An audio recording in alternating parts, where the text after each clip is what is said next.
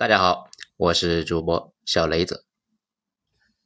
鱿鱼游戏这里面那座玻璃桥，道破了棒子阶级社会的全部秘密。文章来自于微信公众号“九编”，作者二号头目。这一阵子呢，韩剧《鱿鱼游戏》特别火，感觉这个片子呢啊非常讨巧，吸收了之前那个。弥留之国的爱丽丝这个经验教训，又继续发扬光大了一波。爱丽丝和鱿鱼的剧情呢差不多，不过游戏有点复杂，很多观众观影过程中那是一头雾水，随着剧情展开才弄懂到底在玩什么游戏，那非常影响体验呢。这一次呢，鱿鱼干脆就一撸到底，一群成年人干脆就玩起了小朋友的游戏，这一下没人敢说看不懂了吧？果然，观影体验上升了一个等级。相同类型的影片呢，由于甚至爆出啊抄袭爱丽丝，但是由于依旧要比爱丽丝啊成功的多啊，甚至啊很多人都没有听过爱丽丝。不过，作为一部成功的商业片，不搞点过度解读那是不可能的。尽管导演可能呢也没想那么多，个看过的人啊自发的把解读给安排上了。那几个游戏已经有一大堆的各种解读，唯独倒数第二个游戏，很多人感觉很不合理。游戏呢是这样的：十八块玻璃铺成直达终点的天桥，每一块都是两块玻璃啊，每一步是两块玻璃。这一块呢是正常的，一块是强化的。踩到正常玻璃，那就掉下去了嘛。所以啊，每次出手有百分之五十的概率会选错，一步上去踩中了就可以走向下一步。踩错了，那就万劫不复。很多人觉得这个关卡设置的非常不科学。那很显然呢，排队越靠前的人，那越倒霉。这就是完全在拼排队了呀。但是我仔细想了想，觉得整个电视剧这一关最精髓。既然这个电视剧本身讲的是韩国阶层的现状，那这座桥的寓意就太明显了。有不少人说呢，哎，我不踩玻璃。我就踩到中间那个钢铁框架过去不就行了吗？优雅而从容，这就是啊，明显没有仔细听规则。规则就是必须选中一块玻璃踩着过去。这个游戏很在乎规则的，如果你不按照这个规则来，一枪就把你给干掉了。第一关那就是一堆人听不懂规则，直接被屠了一大半。所以说呢，不好好听规则的人，连第一关那都过不了啊。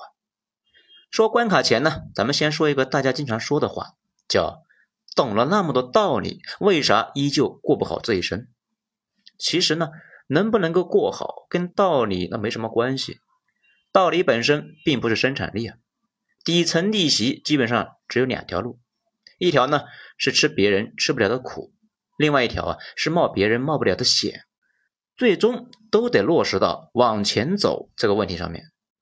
问题是。现实中，我们不可能掌握了全部的信息再出发。每一次迈步，本质啊，都是一种对赌，就类似于你能不能够豁出去命呢，来拼命学习，来争取考一个好学校？你敢不敢只身去大城市，甚至啊出国闯荡？你有没有勇气去挑战别人都不敢挑战的项目？敢不敢搭上身家去创业？如果都不敢，而且呢还很虚，连勤奋都做不到，那人生呢掉坑里了。每一次迈步都需要的是勇气，而且人的一生往往就那么几次选择的机会，错过就再也没有了。这就很像今天咱们讲的这个游戏，懂了道理都没什么用。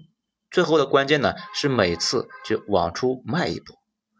那个玻璃桥可以看作是一条通往上层的阶梯，隐隐约约，若隐若现，看着呢一步之遥，但是啊，真去走却容易万劫不复。也就是说，你坚决不去做选择，站在原地，那注定呢过不好。但是往前走也不一定有好结果。当然了，咱们这里说的是韩国这种资本主义国家，大家呢就不要乱想啊，尤其不要是恶意联想。如果一个人从一开始每一步都选对，那他能够全部蒙对的概率是二十六万二千一百四十四分之一。这低的跟彩票中大奖似的啊！恰好呢，中奖倒也是一个跨越阶级的办法。那有什么办法通过这条路走到对面吗？从现在来看啊，这么几种办法，基本上对应着真实社会里的几条路。第一条就是呢，硬走，凭借运气往下走，争取每一次都踩中。这个概率啊，太低太低了。不过呢，也不是不可能，毕竟游戏参与的人只要足够多，总有那么几个能够全部踩中。有句话呢这么说的：如果有足够多的猴子一起敲键盘，总能敲出一部哈姆莱特。这类人比较少，但是总有那么几个漏网之鱼。塔勒布还给这种人呢起了个外号，叫“幸运的傻子”。尽管不多，但是总会有。事实上，电影里的男主角这个人非常有争议，片方竭力的想把他塑造的更正面一些。不过啊，事实上，这个人除了廉价的善良，再没有任何优点。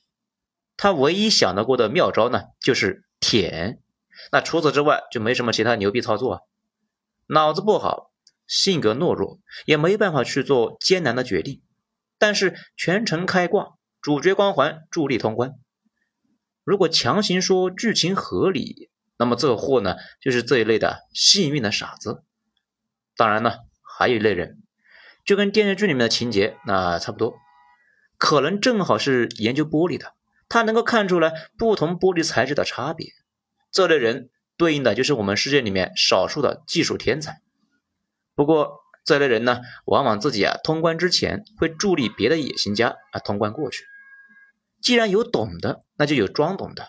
很快就有骗子声称啊自己看穿了这座桥这个秘密，然后呢到处宣扬，让别人花钱来报班，自己呢做大师，装神弄鬼来糊弄人，让徒子徒孙搭成人桥，自己啊过去了。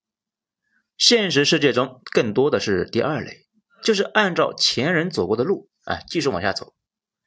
比如爷爷给踩了块玻璃，爹呢又给踩了一块。到你这里，你起步就比别人呢要靠前一大截。别人还在第一块玻璃上面碰运气的时候，你的人生就从第三块开始。对应的是我们社会里面一种很常见的情况：出身中产家庭的孩子起步自然是比一穷二白的孩子呢啊具有先发优势，上层的优势那更大。咱们之前呢也有讲过，古代远程贸易为什么都是以商帮这个形式存在？比如啊，大家熟知的晋商、徽商、浙商。事实上呢，这些商帮也不是山西或者是徽州人啊，人人都有份的，也是家族垄断。比如我们熟知的八大皇商，整个晋商团体以前也就那么八家，因为做生意相关的知识呢和人脉不对其他人开放，你作为一个无名小辈，想学习都找不到学习的地方，而且。很多的时候，更关键的问题是呢，没人捞你啊。你可能有管理一个企业的潜力，但是如果你爹不是企业主，你要爬到他那个能够施展能力的一个位置啊，这本身就非常非常难。这也是为什么按理说每个人都有点什么天赋，但是大部分人过得并不好，因为能力和位置太难匹配啊。以前看爱因斯坦的经历呢，那就很感慨啊。那哥们呢？一八九六年进入瑞士联邦理工大学来读大学，一九零五年提出了关键的量子论。如果他出生在这个世界上其他的绝大部分的国家，他的才能很可能就淹没在乱七八糟的事情上面了。毕竟那个时代有大学的国家并不多啊，大学开设物理相关的专业那更是少之又少。现代社会啊，当然是知识的壁垒呢被打破了。但是你可以坐在家里面学到世界名校的各种课程，但是就算是接受了跟名校学生接受了完全一样的课程，你的人生能跟他们的毕业生一样吗？当然不行了。甚至就算是能力差不多，你也很难得到他们的资源，因为教育和教育体系是两回事。前者是让你学习到之前不知道的东西，后者呢还培养社会关系。经过认证之后呢，就算是一坨粑粑，也算是一坨啊镀过金的粑粑，也就是获得了社会的普遍支持。更有甚者呢，能够让你获得一种联盟效应。再比如啊，他们棒子国呢，整个上层基本上都是学长学弟，一般呢都是首尔大学毕业，然后去日本或这个美国呢名校再进一步的深造。原因咱们之前也讲过，棒子整个国家的经济呢就是日本和美国投资出来的，日本是棒子的前夫，现在棒子呢又给漂亮国来做小三，还跟前夫呢藕断丝连的，大概啊就是这么个关系。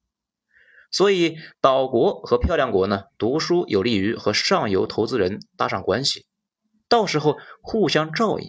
那比如啊，三星那个李在镕，他就是典型的棒子国上层路线。本科首尔大学，硕士是岛国啊庆应大学，这博士呢是哈佛大学，这就和棒子、岛国、漂亮国这很多的高层呢，就成为了学长学弟的关系。这种互相捞这个潜规则呢，通过职场的人都懂得这个道理。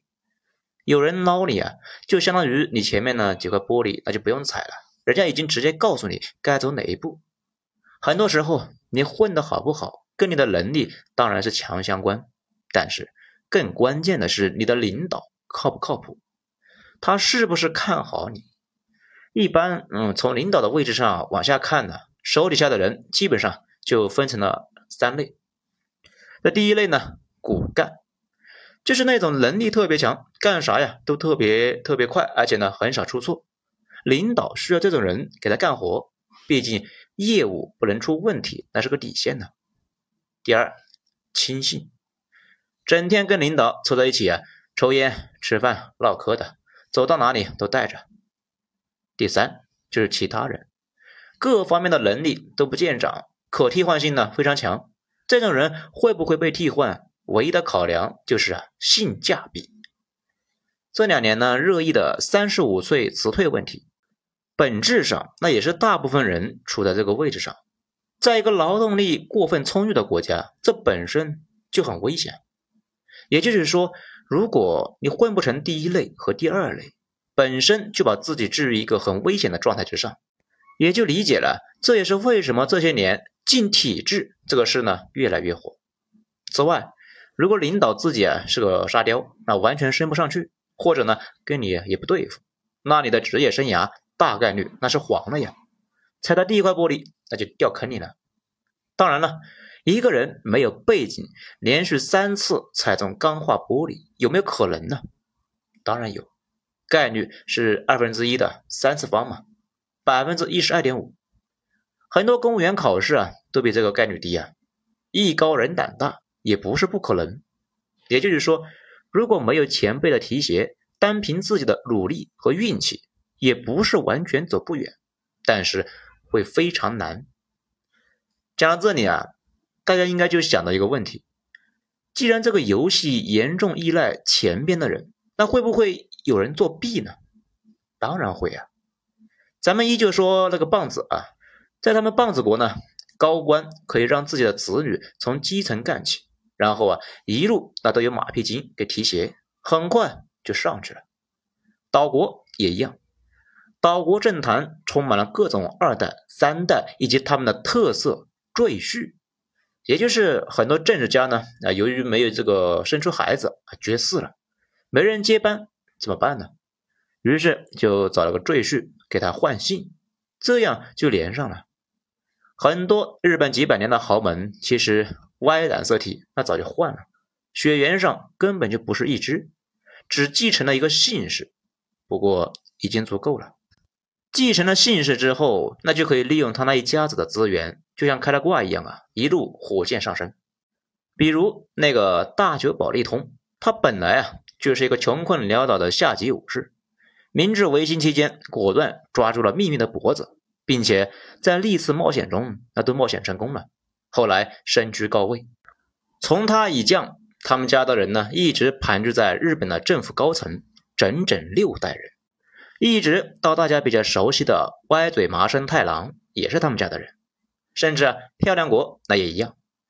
大家看过《亿万》没有？那里面的男主呢，要去竞选州长，他爹给他找老大的帮忙，这本身也是一种作弊模式。